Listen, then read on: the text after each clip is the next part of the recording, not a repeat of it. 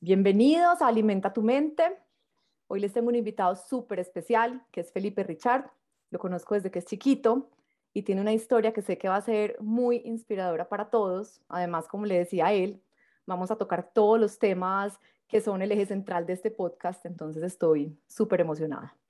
Entonces, Pipe, pues les cuento, es un deportista impresionante que tiene un recorrido muy distinto, que no es un deportista que solo hace ejercicio, sino que él incorporó el deporte a su vida, a su familia, pero realmente, pues como le dije ahorita, la ha sacado del estadio y es para mí un súper, súper honor tenerlo acá para que nos comparta su historia y nos inspire. Entonces, Pipe, bienvenido. Sari, muchas gracias por la, por la invitación y súper contento como de, de estar acá y contar mi historia también. Bueno, lo máximo. Pues ahorita tuvimos un par de problemas de comunicación y yo ya me sé esta parte, pero quiero que Pipe la vuelva a contar. Entonces, Pipe, cuéntanos cómo empezaste a trotar. ¿Dónde empezó esa historia? Pues a mí, a los chiquitos, la verdad, era totalmente sedentario y, y con, yo digo, un desorden alimenticio claramente, pero yo me gradué de la escuela de ingeniería, eh, me iba a ir a estudiar a Barcelona, tenía seis meses libres, entonces decidí irme para San Francisco como a profundizar o mejorar inglés. Eh, y allá estudiaba por la mañana y siempre tenía todas las tardes libres. Entonces en las tardes empecé como con, para conocer la ciudad y todo, como a trotar, donde pues, trotaba yo creo que dos, tres kilómetros, pues. Y los que conocen a San Francisco, pues saben que es una montaña rusa, entonces no hay nada plano. Entonces, literal, pues era, era sufrido, pero, pero ahí arrancamos. Así es, esas primeras trotadas duelen. pero, ¿cómo hiciste para seguir? O sea, ¿cómo hiciste para engancharte a esa trotada, pues tú me contabas que tú tenías un sobrepeso significativo, pues me imagino que era aún más difícil, aparte de la alimentación, también me contabas que no era pues una alimentación perfecta para, para ser un trotador, pero ¿cómo, qué fue lo que, pues qué clic, qué botón se hundió en ti como para decir, quiero seguir trotando?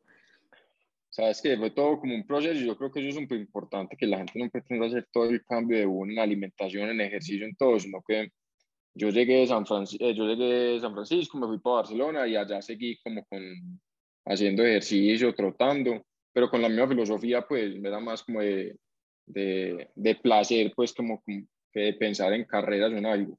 Y cuando llego a Medellín, arranco a trabajar en BTG Pactual y unos amigos me invitan, ve, ¿por qué no te animabas a hacer la maratón de Lima? Y digamos que ahí sí fue el cambio del tema cambio radical. Eso, ahí ya puede ser como un tema, pues como aficionado a un tema más como de competencia. ¿Y cuántos años tenías en ese momento? Eso fue en 2017. Eh, yo tenía, acaba de cumplir 30 años. O sea, tampoco estabas tan chiqui. No, mentira, no, 20, 20 y pico, 28. Bueno, igual tampoco estabas tan chiqui. Mm, pues, o sea, es decir, uno, pero ya ahí ya estabas como más alineado, digamos que ya llevabas más tiempo trotando. ¿Cuánto tiempo fue el máster? Eh, un año y medio. Sí, digamos que ya llevaba algo de tiempo, pues, y, había hecho ya una media de maratón de Medellín, pero pues nunca había hecho una maratón en la vida, pues. Ay, bueno, y en ese momento todavía no habías hecho tu migración diferente a la alimentación que nos vas a contar tanto. No, no, sabes que en ese momento todavía no, no había hecho como, pues obviamente era más consciente pues que cuando tenía sobrepeso, pero, pero, pero no. O sea que tú puedes decir que tú pues perdiste todo el peso que tenías solamente trotando, es decir, o sea, no había un cambio radical en la alimentación, eras más consciente, pero era como principalmente por estar con una disciplina deportiva, que es algo que es súper chévere. Yo creo que la gran parte, pues digamos, yo pesé 120 kilos, yo creo que con trote lo, lo logré llegar por a 85 kilos, pero obviamente ya después uno sí le tiene que meter como algo de alimentación, pues a lo que ya estoy hoy, pues. Sí, claro. Igual, pues lo chévere es como contarle a la gente que también muchas veces hoy en día he oído lastimosamente como muchas comunicaciones y estudios que dicen, el deporte solo no sirve, pero como yo siempre les, pues, les enseño, les explico, es como una bolita de nieve. Es decir, si usted empieza a hacer un deporte exigente, pues el cuerpo le empieza a pedir comida más nutritiva. Entonces se va volviendo como una cadena. No sé si tú lo viviste de esa manera. Sí, no, total, total. Y, y, y por eso digo que fue como un proceso porque uno no puede pretender cambiar todo, entonces obviamente uno arranca, pues yo, yo nunca me imaginé que yo fuera a dejar la carne roja, yo era el más carnívoro del mundo, pero pues uno arranca y poquito a poquito dando como esos cambios y va notando qué cambio le funciona y qué no. No, maravilloso. Bueno, y entonces tú dijiste, bueno, voy a correr esta maratón y ahí sí empezaste con un entrenador o cómo hiciste ese proceso, porque también muchas personas van a estar diciendo, me llama la atención, pero me voy a morir, o sea, no soy capaz. Entonces me encantaría que les pues, cuentes. Eh, obviamente yo creo que por maratón uno sigue teniendo un, acompañamiento y no únicamente de, de, entrenador. Yo creo que ya uno debe tener un acompañamiento de nutrición como más, más completo. Pero sí, para, para Lima yo arranco con, con un entrenador que era donde la mayoría de los amigos míos de BT entrenaban. Eh, llego a la carrera, no salió como yo había esperado. O sea, la carrera sufrí, yo llegué a la carpita, a la carpa final de, de, de primeros auxilios, que es por allí lo totalmente mm, deshidratado. Pero igual ya cuando había un tema de pasión, yo me acuerdo yo devolviéndome ese mismo día y viendo yo cómo me podía esquivar a, a, Nueva York. Y había llegado destrozado, pues literal. Pero cuando, cuando una pasión que lo mueve a uno, ya la verdad ya, se va como, como enganchando. Pero digamos que ahí ya, ya empiezo a coger como más metodología de, de entreno, de qué sirve, qué no sirve, balancear cargas, eh, pues en Medellín, yo creo que mucha gente, el entreno es, de esta semana hice las transversales en una hora, la próxima la toca ya en 58, pero no complementan bien un entreno con fondos, con velocidad, con de todo. Así es, me gustaría mucho que nos expliques un poquito de eso. Yo me voy a volver a la parte de cuando uno llega destruido y se quiere morir y dice, ¿cómo lo logré? Y a los cinco minutos está pensando, ¿cuál es la próxima carrera? Total, total. O sea, eso es como un bicho supremamente loco porque uno estuvo a punto de morir horas y cuando lo logra dice, quiero volver a vivir esto, porque es una satisfacción demasiado grande. Pero pues Pipe, claramente tenías un talento impresionante, o sea, ya cuando tu entrenador te dijo, venga pues, o cómo pasó ahí eso, que dijo, bueno, usted puede con mucho más. ¿Qué pasó ahí? No, es que de hecho, de hecho yo me di cuenta, obviamente entrenando para Lima, que fue la primera, digamos que crecimos a pasos gigantes, pues sí, sí. que, pero yo ya me empecé a creer el cuento cuando ya eh, nos sentamos como para plan de carrera y mi plan de carrera era menos de 3 horas 10. Sí, que eso ya es una brutalidad. es la primera, yo ni, nunca he corrido esta distancia, nada. Y yo ahí como que no, venga que ya estamos como, como en temas serios. No sé si eso de pronto en su momento me jugó en contra porque la carrera no fue como la, la esperamos, pero también pueden haber muchos, muchos aspectos. Pues yo me acuerdo en las salidas, yo no había movido un pie y el corazón estaba a 127. O sea, y no, no, me, no me había movido. Sí. Puede ser que no descansé de cualquier cosa o que simplemente no era el día, pues no está expuesto a eso. Así es, o sea, también de pronto el estrés y la expectativa pues de una carrera tan importante para ti. Hace poquito estaba yendo una entrevista mm, con un señor que me encanta, que es un médico eh, inglés que acaba de hacer su primera maratón, que también le fue súper, o sea, mejor dicho, fue su primera carrera y le fue, pues fue muy duro para él y estaba entrevistando a su entrenadora, pues porque ella tiene unas cosas súper, súper chéveres que compartir. Y ella le dijo, pues, y ellos, entre los dos como que analizaron y dijeron, no era la carrera que yo esperaba, pero era la carrera que necesitaba. De pronto, pues eso pasa así porque uno dice, ¿cómo así? Si no era lo que yo esperaba, voy a dar todo en la que sigue. No sé si te pasó eso, pues, como para decir. Sí, total. Yo creo que eso me dejó, digamos que entre comillas, como con una piquita, por así decirlo, digamos entre comillas, porque yo también me ha pasado que he tenido malas carreras y, y, que no está en el calendario y me meto a otra como de revancha y me va peor. Pero digamos como que si una piquita ahí como diciendo, no, que yo creo que podemos, podemos disfrutarla más, pues, y, y no llegar así como llegué yo. O sea, hoy estamos en 2021, es decir, que de 2017 a 2021, ¿de cuántas carreras estamos hablando? ¿De cuántas maratones? De maratones oficiales vamos ya por los de 12. O sea, te has tirado durito, más de dos carreras al año. Sí, más de dos carreras al año, eh, pero siempre categorizando carreras. O sea, yo máximo escojo dos carreras tipo A al año, que son las que yo sé que voy a llegar full, entre las que voy a poner el cuerpo más al límite. Pero pueden haber carreras intermedias que igual pueden ser de 42, pero donde no va a haber tanta intensidad. Que son simplemente para entrenar. Pues, o sea, ¿y cómo haces para regular eso? Yo sé que me, yo, yo, vamos a llegar al otro momento, pero es que estoy como pensando aquí ya como, como corredora. O sea, ¿tú cómo haces para regular en un entrenamiento no pasarte del tope? O sea, es decir, porque claro, uno se va emocionando en una carrera que es todo ese apoyo pues como de la gente alrededor y uno dice, uy, ¿cómo no me tiro como aquí a dar un poquito más?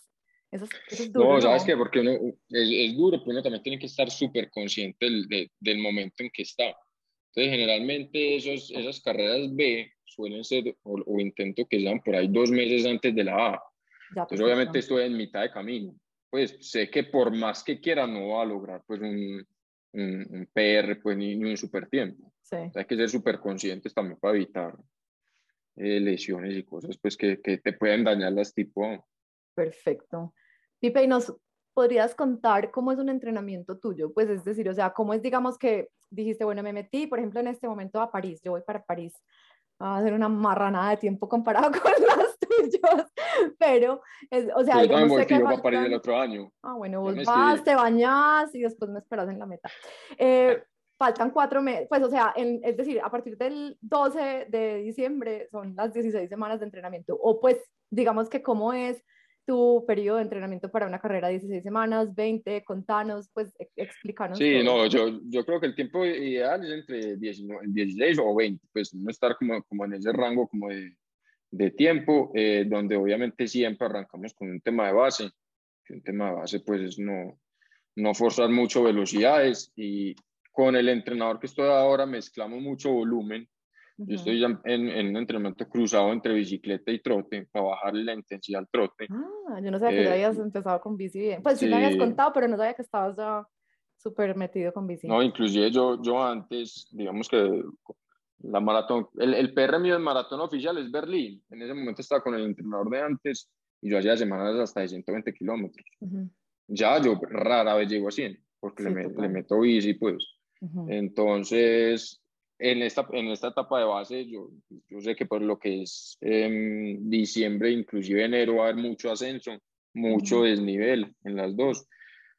Y ya empezamos a meterle mucho más velocidad, velocidad, velocidad para llegar, para llegar bien a París. Entonces, por ejemplo, en, e, para París, ¿cuál va a ser mi, pues como mi, mi examen o mi, mi chequeo? Es la media de, de Miami. Ay, yo voy para la, la media de Miami. yo voy a la de, media de Miami la idea es hacer ya un chequeo de qué estamos y que si nos falta mejorar más velocidad, cómo mejorarla, pues. Perfecto.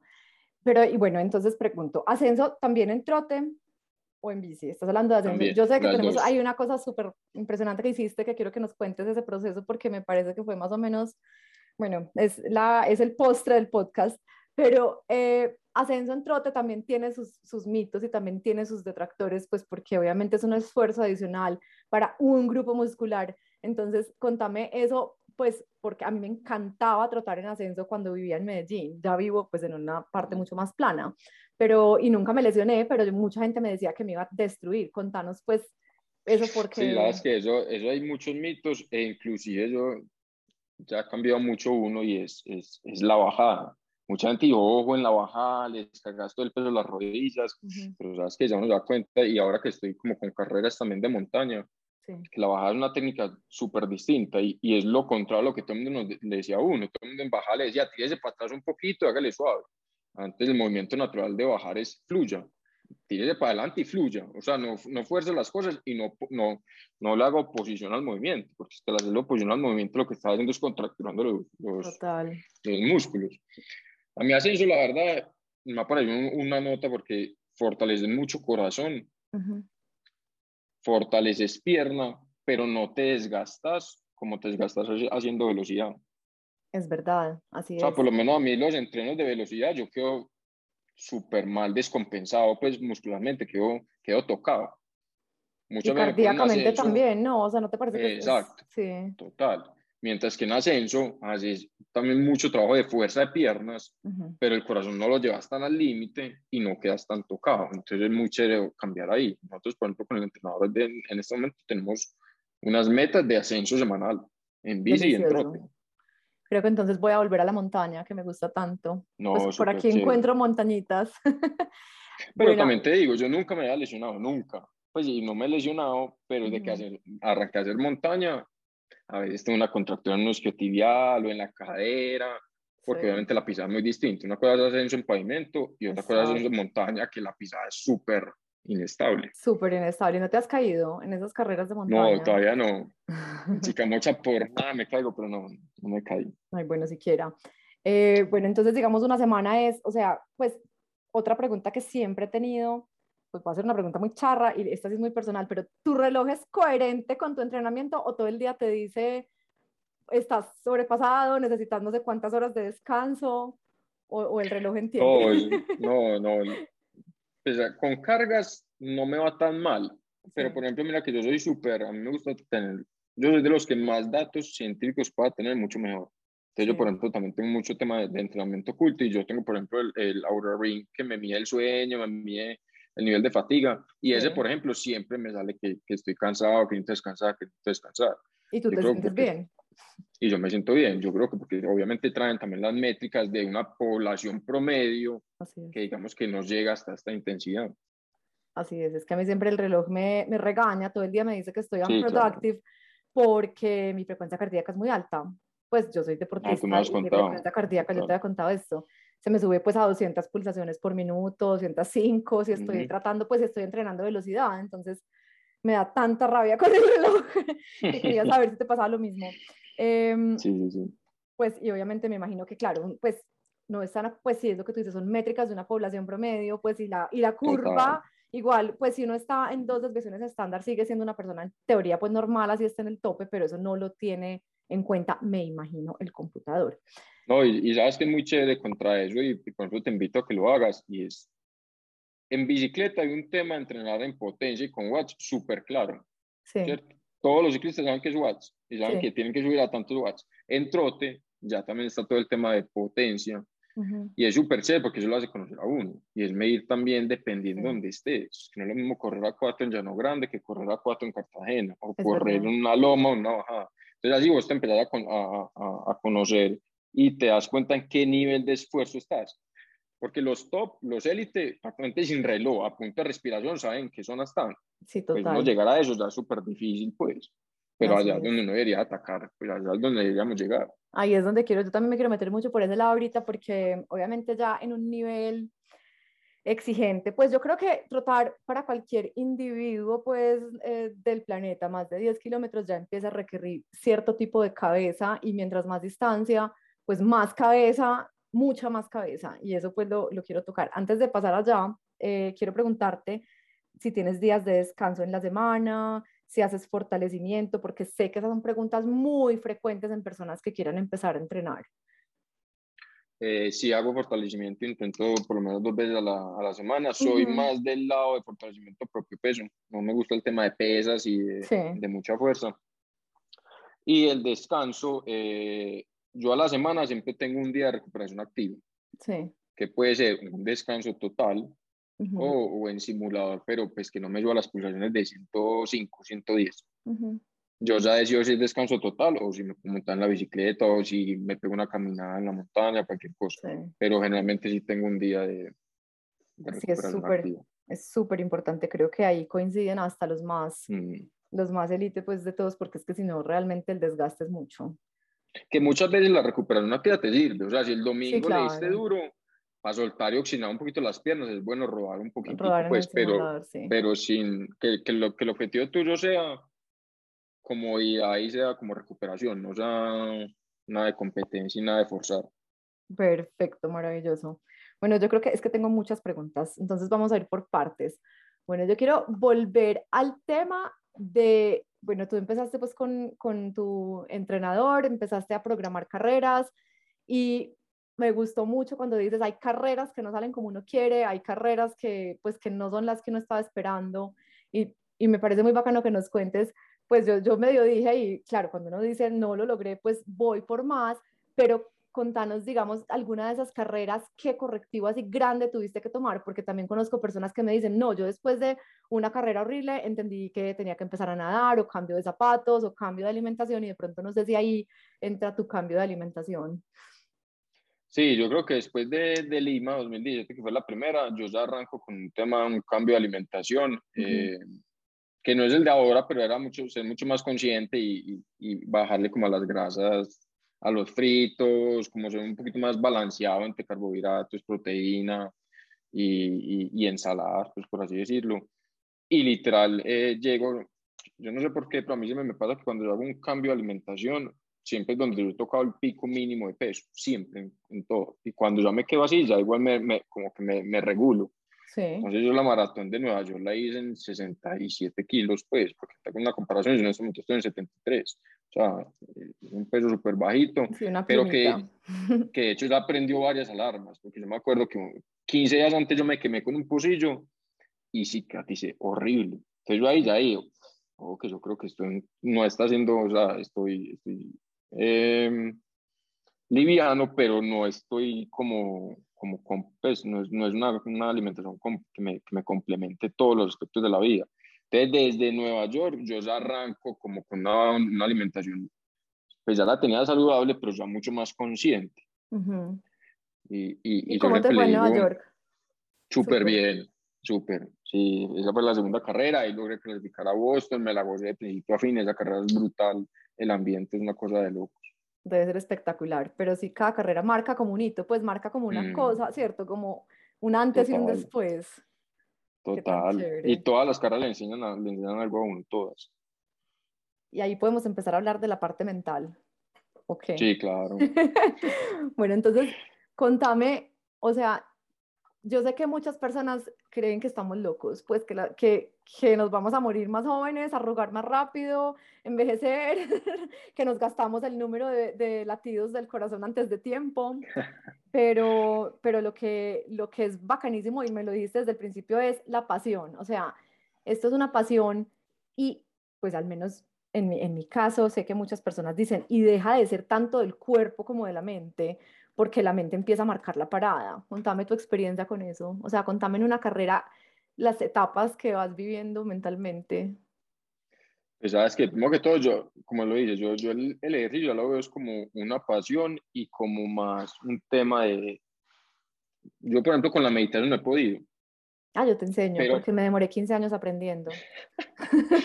Total, la verdad no he podido y he intentado y quiero, pero no he podido. Pero yo lo asocio mucho con el trote, yo me voy sin música y es un momento único para mí. Entonces mucha gente me dice, pero ¿por qué no trotas con más gente? Y yo no, es que sea, el trote, la horita que tengo que trotar es el momento que yo me desconecto de todo y lo, lo, lo aprovecho al máximo. Entonces, es un tema de pasión, es un tema que yo afortunadamente nunca lo he sentido como obligación. Y si quieres, ahorita te cuento una historia, pero yo únicamente me he retirado de una carrera que fue Sí. segunda Lima, Sí. que lo hice como de venganza. Y en el kilómetro 28 y de venir, no estoy disfrutando de esto y pues a mí no me pagan por terminar. Ujú. Entonces, cuando yo no siento que, que, que hay un disfrute, que lo que va a hacer, yo me desconecto.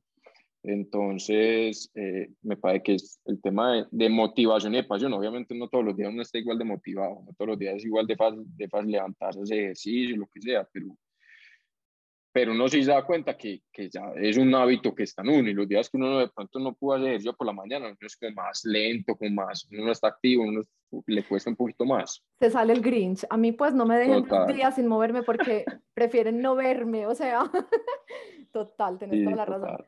Pero me contaste que trotabas sin música. Sí. Pues en la banda sí intento música, porque obviamente la banda, pues, Sí. el ruido de la banda es muy maluco, pues, pero afuera sin música. Cuando yo entrené para el Ironman de Cozumel, fui capaz de despegarme de la música, pero ahora estoy otra vez súper adicta. Me encanta el tempo, pues me encanta como que me, porque me, me, Sí.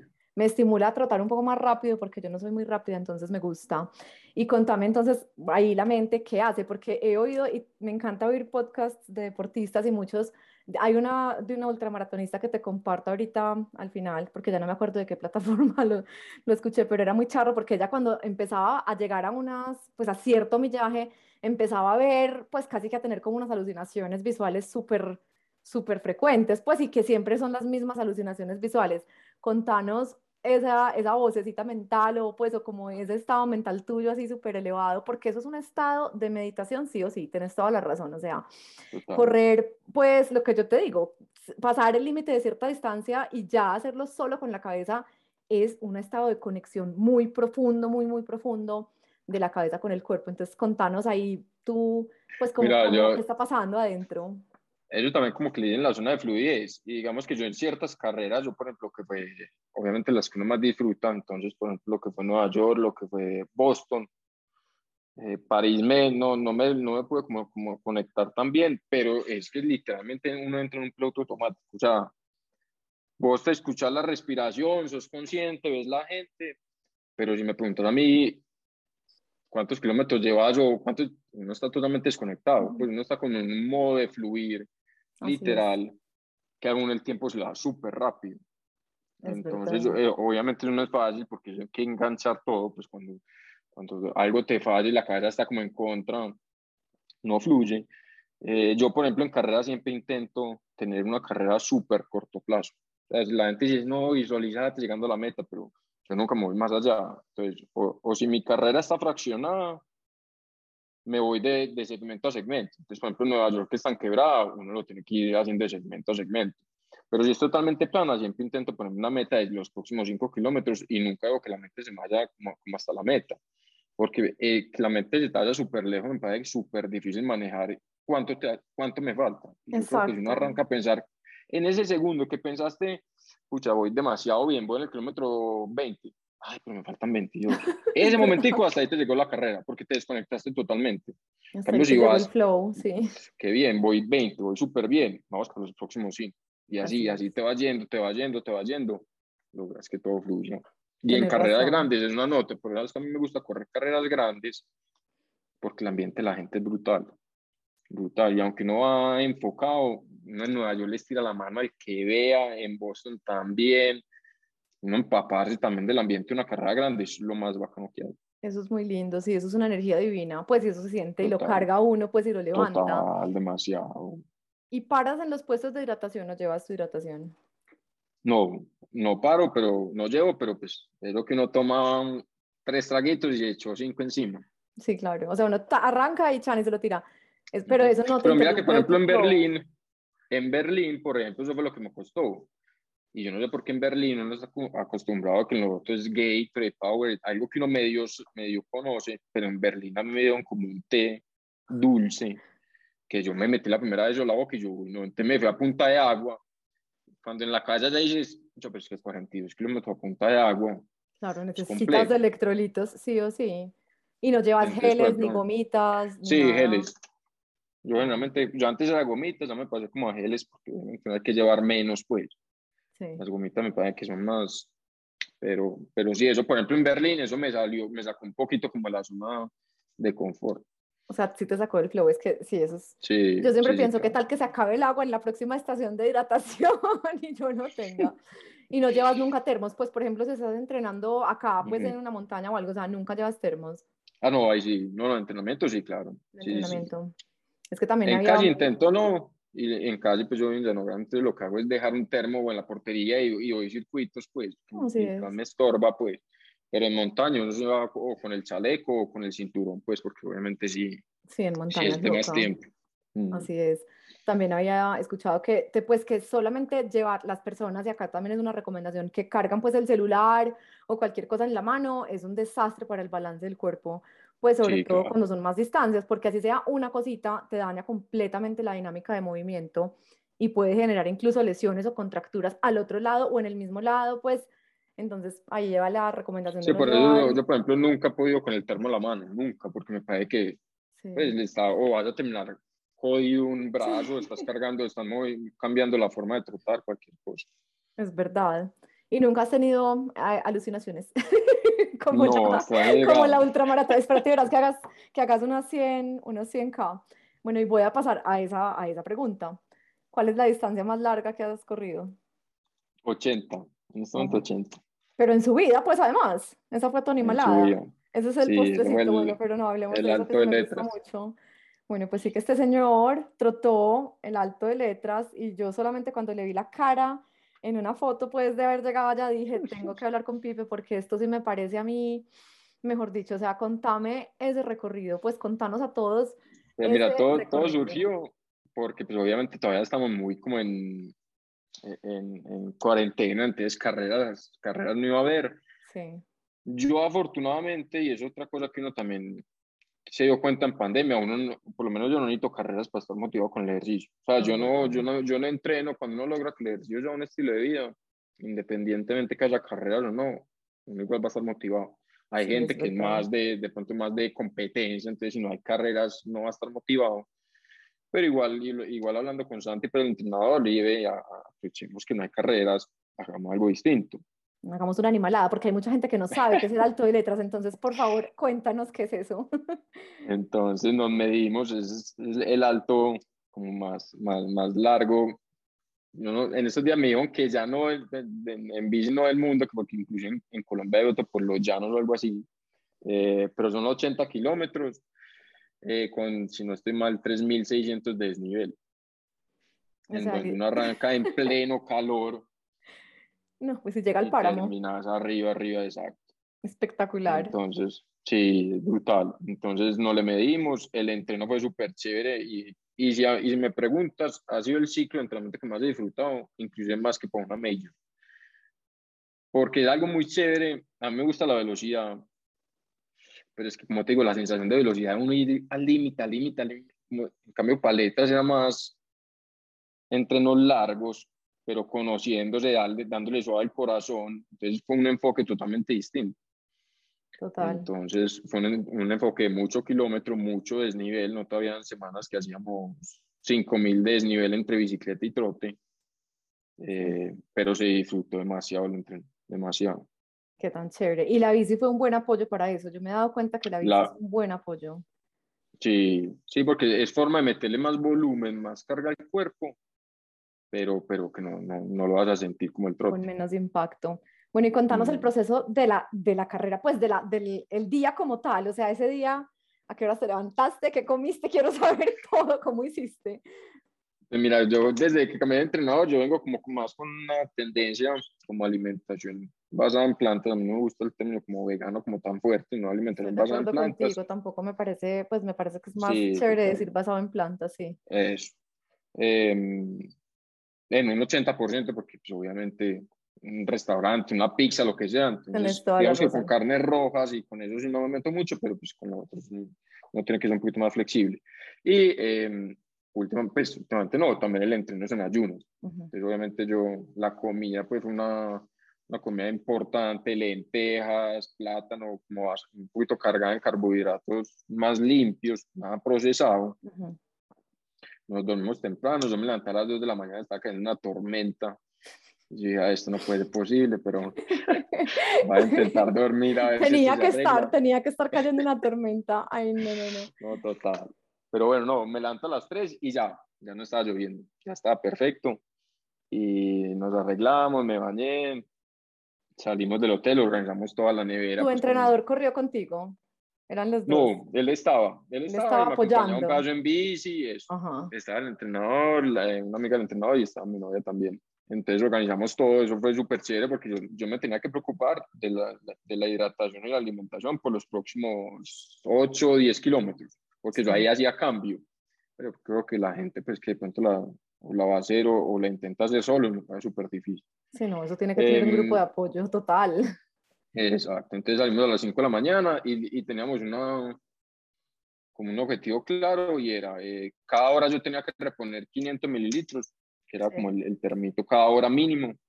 y, y, cada hora también darle al cuerpo eh, comida, pues intentaba balancear, entonces intentaba con geles, como que intentaba un ciclo, gel, eh, algo, algo sólido como un banano o una papa, después algo un poquito más dulce y volvía y me, y me iba como, como yendo así. Eh, todo fluyó demasiado bien hasta el kilómetro 60. En el kilómetro 60 te reciben los próximos 12 kilómetros hasta de cuenta palmas. Oh my God. Con la misma inclinación, pero sin descanso, o sea, súper constante. Y mira que palmas tiene inclinación dura, baja un poquito. Sí. Esa súper duro. Y ahí obviamente el cansancio en las piernas era mucho, ya 6 horas, 60 y pico kilómetros. Entonces ahí ya también como que me relajé un poquito y arranqué durante 2, 3 kilómetros, caminaba 500 metros rápido, trotaba 500, caminaba 500, trotaba 500. Sí y ya hasta que corono ese alto y me faltaban ya 5 kilómetros y ahí pues lo logro pues eh, terminar. Ay, güey madre. Y, la satisfacción la, la, cosa más, sí. Güey madre. Ya yo lo más, o sea, sentí mucho más satisfacción de lo que haber hecho Boston, que haber hecho cualquier cosa. Y mira que no era una carrera, un tema yo con yo y nada más. Y ahí la mente que decía, o sea, yo sé que tenías pues un grupo de apoyo en un carro o al lado, pero tú solo, o sea, ¿qué te decías para seguir dando pasos? No, en el momento duro, eh, yo lo que hago también es recordar un poquito hacia atrás y no ver las cosas, porque también le dije, no, es que todos los sacrificios, si uno piensa que está haciendo sacrificios, está haciendo el enfoque mal mentalmente, pues, sino sí todo el esfuerzo, como todo lo que, todo lo que hicimos para estar acá. Y vuelvo lo mismo y otra vez me iba totalmente corto plazo, y ahora 500 metros caminando, vamos, vamos tan, volví yo. Y alentando, pues yo pegué, yo creo que hay 20 gritos allá, no, porque la gente ya estaba asustada de todo lo que gritaba. Claro, es que llegar a esas metas es una cosa deliciosa. Mm, total. O sea, vamos a, voy a resumir la parte de, pues como los mensajes que he recibido súper chéveres de ti. Lo primero es, es fraccionar las carreras. Eso me parece una excelente recomendación.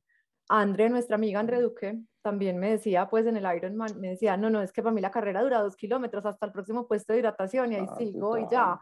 Y yo siempre lo que visualizaba en una carrera es al revés y por eso me, me daba tanta ansiedad al principio y era como si hubiera un vial lleno de batería y yo me preguntaba como, pues como que yo decía, me he gastado cuánto de la batería y cuánto llevo, porque si por ejemplo me había gastado el 50% de la batería, pero iba en el kilómetro 15, pues claramente iba mal porque había consumido más batería, pero me está gustando este nuevo enfoque y lo voy a empezar a, a adoptar. Otra cosa súper chévere que me acaba, pues que acabas de decir es es mirar el esfuerzo, pero no como el, el sacrificio, sino como mirar todo lo que uno ha logrado pues para estar ahí, ¿cierto? Como no como todo lo que dejé de hacer y todo lo que invertí. Claro, lo que le das un enfoque que no es. Exacto. Así es. Otra cosa muy chévere es que he visto que eres capaz de, de, parar. O sea, me encantó cuando dijiste, y ahorita nos cuentas, pues, cómo hiciste como para decir, me salgo de una carrera, porque uno siempre dice, termino así sea gateando, pues, o en las pestañas. Eso también me parece súper chévere. Y también quiero que terminemos hablando un poquito bien de la alimentación. Pero entonces, antes de pasar a la alimentación, contanos esa, pues, como esa carrera que me dijiste que querías también contarnos, como dijiste, me, me salgo porque no estoy disfrutando. Pues contanos ahí qué pasó en una mente tan supremamente rigurosa para decir eso. De una no, es que yo por eso, desde, si, me preguntas desde hoy, yo le dejo a correr el otro año y ya aprendí y soy súper fiel a lo que organizo. Pero digamos que antes, eh, yo corrí en Nueva York en 2017, hice sub 3, quedé súper contento. Primer error, me meto a Miami en enero. O sea, súper cerquitas y, y, con ganas de hacer PR, porque uno, entonces también se monta en un tren como que no, súper bien. Bajé desde de Lima a Nueva York, había bajado 20 y pico minutos. Nueva York siendo mucho más dura. Corro Miami, en Miami fui súper bisoño porque me fui con los parciales de mi reloj, pero nunca chequeé los parciales de la carrera. O sea, yo pasaba por el kilómetro 5, pero nunca comparaba con el reloj. Hasta que el, reloj por allá en el kilómetro 30, mi reloj me está marcando 34 kilómetros y en verdad iba apenas en la, en la marca oficial de los 30, o sea, mi reloj estaba loco. Eso que quiere decir que corrí toda la carrera a un ritmo que no era, por lo tanto estaba volado el tiempo que yo pretendía hacer. Sí.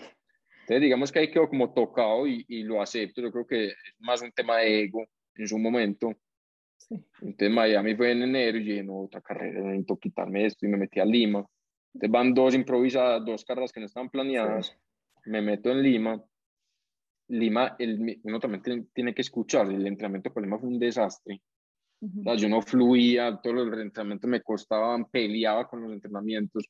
Igual me fui, y te lo juro que yo desde el kilómetro 15, yo me empecé a trotar, yo, bueno, tan, vamos para en el 17, mira el reloj, 15.5, yo, ¿qué es esto? Me costaba la velocidad, la cabeza desenganchada, pues literal no, no me logré conectar con nada hasta que no, pues, o sea, yo creo que esto es un, un tema largo, de, pues espero que sea un tema de, de largo tiempo en mi vida y que esté por mucho tiempo, que sea un tema de disfruto, a mí no me están pagando por estar acá, a mí no me están pagando por terminar la carrera, no le quiero coger pereza a esto, o sea, no quiero, no quiero forzarme a, a, que en el kilómetro 40 diga como que no, no, es que ya me voy a salir y, termine mucho más forzado. Entonces decidí parar, iba hasta con, pues no, no pasé PR, pero iba hasta con buen tiempo, pero decidí parar, me caen los que, de pronto los que le han hecho la carrera y me la concito ahí, queda con tal mar subiendo, me quedé como 10 minutos tranquilo y ya, taxi para el hotel y, me volví. Y tranquilo. Súper tranquilo. O sea, no te en ningún momento me aburrí. No. Uy, te felicito. te felicito demasiado por que la verdad, mi mentalidad del ejercicio es, es, pasión. O sea, cuando esto se vuelve una obligación, yo no, no lo disfruto. Cero, cero, cero. Y, y, pa, y pa, cuando es pasión, por ejemplo, mira que paletas, los, entrena, los entrenamientos los enfoqué demasiado bien y se disfrutó demasiado. Pero ya cuando uno le está metiendo o, presiones por otras cosas, presión por tiempo, presión porque se le toque ganar a este o por, por mil cosas y te sales de tu, de tu proyecto que es disfrutar, pero obviamente uno que tener buenos números hacer buenas carreras, pero el, el, la mentalidad de cualquier persona, creo yo que inicialmente tiene que disfrutar. Así es, tienes toda la razón. Inicialmente. Entonces uno se desenfoca, no, no lo va a lograr. Tienes toda la razón y por eso te confieso que yo hasta esta fecha no he tenido un solo entrenador en mi vida. Mm. Porque no me gusta que me digan qué hacer. Entonces, yo sé que me iría mucho mejor. Y cuando me cuentas de tu plan de entrenamiento y eso, yo digo, ay, debería ensayar, ya es hora de ensayar un entrenador que me mande un plan de entrenamiento, pero por otro lado, yo con el deporte soy súper intuitiva. O sea, yo me levanto un día, no tengo ni idea cuánto va a trotar, depende. O sea, puede que al kilómetro 3 esté exhausta y de pronto al kilómetro 5 me recuperé y terminé haciendo 15 kilómetros sin haberlo planeado. Entonces, como que me parece impresionante ese tema de, de seguir un entrenamiento con ese rigor, pero siempre disfrutándolo. Es, es un compromiso muy bacano, pues no, lo tengo que ensayar. y siempre... y, con lo del entrenador, créeme que no también. Hay etapas que hay entrenadores para, para diferentes etapas. En este momento mi entrenador es más, y yo, yo lo digo, más un, un, un, entrenador de vida. O sea, no se limita únicamente al ejercicio, sino es más un tema complementario que yo creo que allá donde si, si, uno espera que esto esté por mucho tiempo, allá donde uno debería estar. Pues. Exactamente, allá es donde queremos llegar. Y hablando de ese complemento de la vida, contanos un poquito el tema de la alimentación basada en plantas, pues que también es una de mis pasiones, de mis pasiones y las personas que están pues en Alimenta tu Mente y en Cocina y Mente saben que yo siempre trato de enseñar pues y de aplicar la alimentación basada en plantas tal cual y como tú lo dices, un 80-20. Eh, desde el punto de vista ambiental, obviamente sería ideal tener una alimentación 100% derivada de las plantas, que es diferente a tener una alimentación basada en plantas. Pero igual si uno está haciendo un 80% bien hecho, ya es mucho, ya es un camino largo recorrido de solamente desde el punto de vista ambiental. Pero yo quiero que tú nos cuentes desde el punto de vista físico, orgánico, o sea, cuéntanos todo este cambio de alimentación y también me hablas pues de entrenos en ayuno, que, que también es algo, pues es un tema controversial. Yo sé que tenemos poco tiempo ya, pero danos un resumencito. Bueno, no, pues mira, eh, fue, el, cambio mío digamos que fue muy, muy paso a paso. Entonces yo dejé las carnes rojas, y nunca he sido muy amante del pescado, por sabor, pues no por nada más. Eh, entonces un tiempo fue mucho pollo y huevo, y ya cuando arranqué y cambié como también de, de entrenador, eh, mío, hay una opción, volver a hacer las tomadas, yo a mí tengo, me ha ido bien, que es más una, una alimentación basada en plantas, una alimentación limpia, eh, y con el tema de ayuno intermitente, yo lo hago permanente, pero pues lo dejo, lo dejo abierto. Y desde ahí yo empecé a hacer como el cambio, entre una alimentación basada súper en, en, carbohidratos limpios, en proteínas vegetales, en frutas, verduras, eh, y con ayuno, pues. ¿Cuántas horas de ayuno? Em, pueden ser entre 14 y 16. Pues que es manejable. Pero pues. también, eso, y, y, y, también que escuchar el cuerpo. Pues hay días que quiero hacer ayuno, tengo hambre, como, pues no, tengo nada malo, pues. No hay que ser como si corrijo ahí. Eh, y entonces suplemento, obviamente, proteína, proteína en polvo, pues, que intento también que sea muy limpia. Sí. Em, y ya, y, mucha fruta y mucha... Entonces, generalmente suelen ser dos, dos comidas, el tamaño de las comidas son importantes. Eh, y lo que, si me preguntan a mí, ¿cuál ha sido la ventaja o el, o el, cambio principal? Yo siempre he dicho que la recuperación. O sea, siento que el cuerpo se recupera mucho más rápido, mucho más rápido. Es verdad, tiene mucho sentido, pues como por los mecanismos reparatorios del ayuno y también de tener ese tipo de alimentación. Obviamente que pues una alimentación muy basada en plantas es llena de micronutrientes súper poderosos. Eh, pero contame tu entrenador, ¿por qué te sugirió eso? Pues también, o sea, como por hacer el switch metabólico, también de hacer entrenamientos eh, pues como más derivados de la, de la, del metabolismo de las, de las cetonas, o pues, o contame, el, como, o sea, el qué mira, fundamento es una persona que ha sido súper gomosa con todo y, y ha yo creo que la ha pasado por todas las dietas. Sí. Desde keto ha pasado por todas Sí. y, y se enfocó mucho más en esta que te digo. Entonces, él, él desde su asesoría eh, la recomienda. Santi no es médico, entonces Ujú. digamos que yo también busqué una parte médica. Ujú, Me hice exámenes de sangre como a los cuatro o cinco meses que yo ya, me había, yo ya venía con esta alimentación. Inclusive busqué a una, a una nutricionista, se me escapa el nombre, pero que es la nutricionista de, de Nacional, que es vegana. Eh, y me dijo, no sabes que te veo súper balanceado, súper, súper balanceado.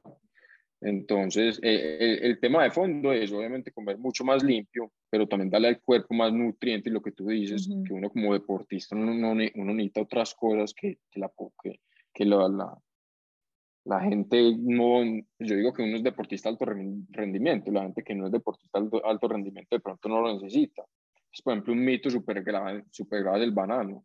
La gente no, pues vas a comer dos bananos, pero eso es eso es súper, súper dulce, como así? Antes a los que mandan en dieta le quitan el banano. No, yo amo las frutas y siempre pongo el ejemplo del banano porque yo no hago ejercicio sin comerme mi banano. o sea, Total. yo siempre me como un banano, pues cuando voy a hacer algo largo y ya después desayuno después. Yo puede que desayune a las 10 de la mañana, pero si yo sé que voy a trotar una hora, me como mi banano antes de trotar muchos días.